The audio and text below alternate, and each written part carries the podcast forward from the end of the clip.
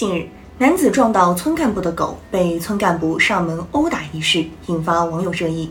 五月四号晚，汕头市公安局潮南分局发布通报称，五月二号，周某坤驾驶摩托车上班时撞到一长毛犬，发现其无大碍后离开现场。当天，曾任村干部的犬主林某鹏带人找到周某坤讨要说法，并对其进行殴打。目前，周某坤正在医院接受治疗，林某鹏等五名涉案嫌疑人已全部到案。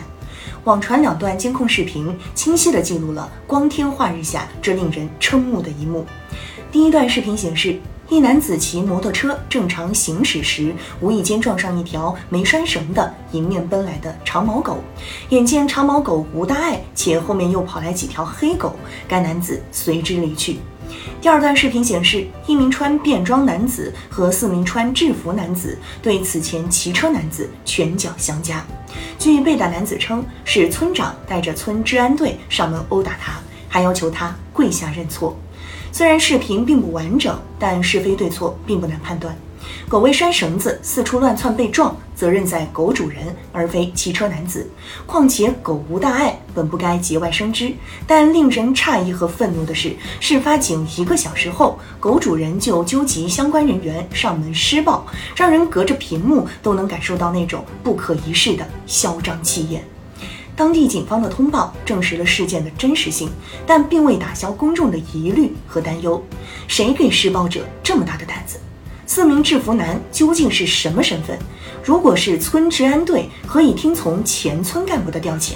前村干部带领村治安队公然殴打他人，破坏治安，是否涉黑涉恶？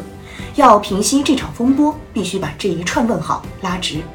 明明没理，却上门施暴，不容分说，扇耳光、抱摔、脚踢、逼人下跪，种种暴行令人发指。一个极具讽刺意味的细节是，当狗主人施暴时，那只被撞的长毛狗一边摇尾巴一边狂吠。所谓“狗仗人势”，大概就是这种情形吧。从来没有不合格的狗，只有不合格的狗主人。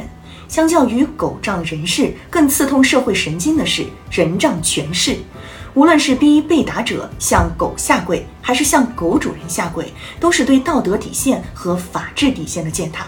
很容易让公众产生“人不如狗”的联想，在一定程度上说，网传的两段监控视频堪称一个刺痛人心的经典隐喻。群众对黑恶势力的认识，往往源自身边的人和事。